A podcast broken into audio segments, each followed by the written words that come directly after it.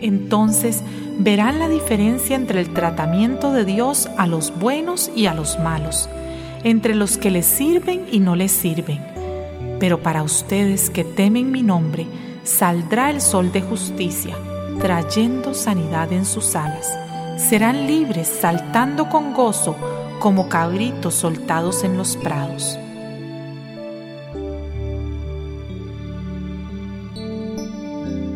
Serás bendecido más que todas las naciones de la tierra.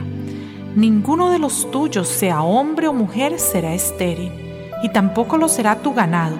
Y Jehová quitará de ti toda enfermedad, y no dejará que sufras ninguna de las plagas de Egipto que ya conoces, las hará caer sobre sus enemigos. Bendito sea Jehová, que ha cumplido su promesa y ha dado reposo a su pueblo Israel. Ni una palabra ha dejado de cumplir de todas las maravillosas promesas dadas a su siervo Moisés.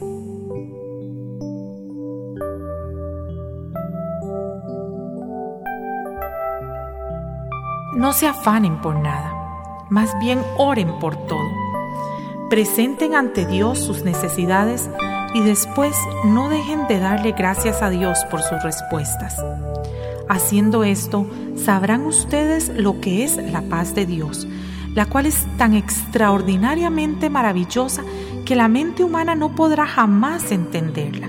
Su paz mantendrá sus pensamientos y su corazón en la quietud y el reposo de la fe en Jesucristo.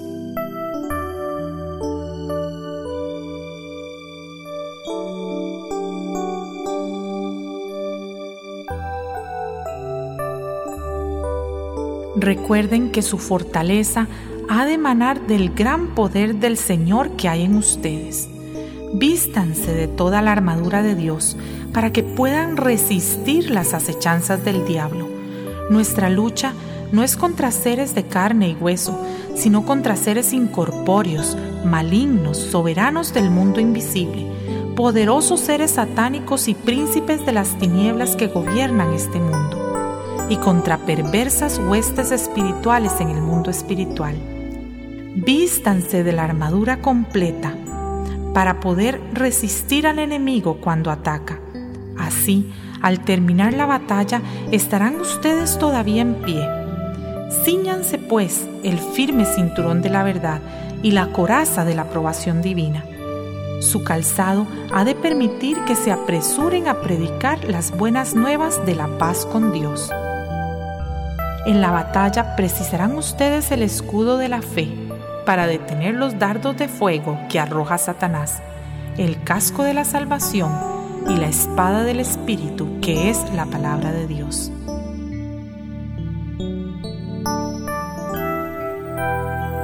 Acerquémonos pues confiadamente ante el trono de Dios y hallemos allí misericordia y gracia para el momento en que lo necesitemos.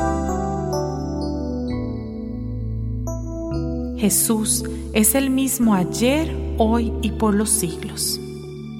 No hay por qué temer al que tan perfectamente nos ama. Su perfecto amor elimina cualquier temor. Si alguien siente miedo, es miedo al castigo lo que siente, y con ello demuestra que no está totalmente convencido de su amor hacia nosotros. Dios no nos ha dado un espíritu de temor, sino de poder, de amor y de dominio propio.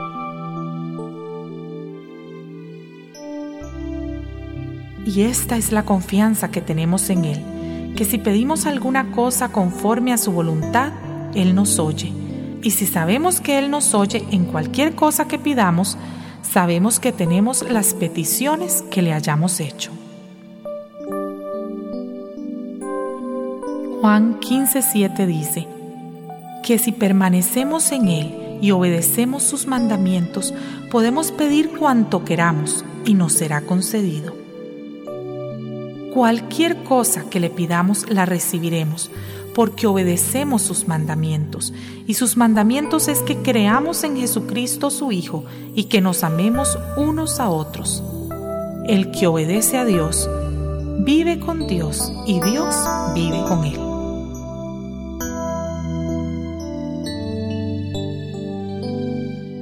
En Juan 16, 23 y 24 su palabra nos dice que hasta ahora no lo habíamos intentado, pero que comencemos a ponerlo en práctica, que pidamos en su nombre y que recibiremos respuesta y que nos sentiremos henchidos de alegría. Podremos pedirle al Padre cualquier cosa en su nombre y Él la concederá para que el Padre se enaltezca en las obras que ha de hacer a favor de nosotros. Sí, pidamos cualquier cosa en su nombre y Él nos la concederá.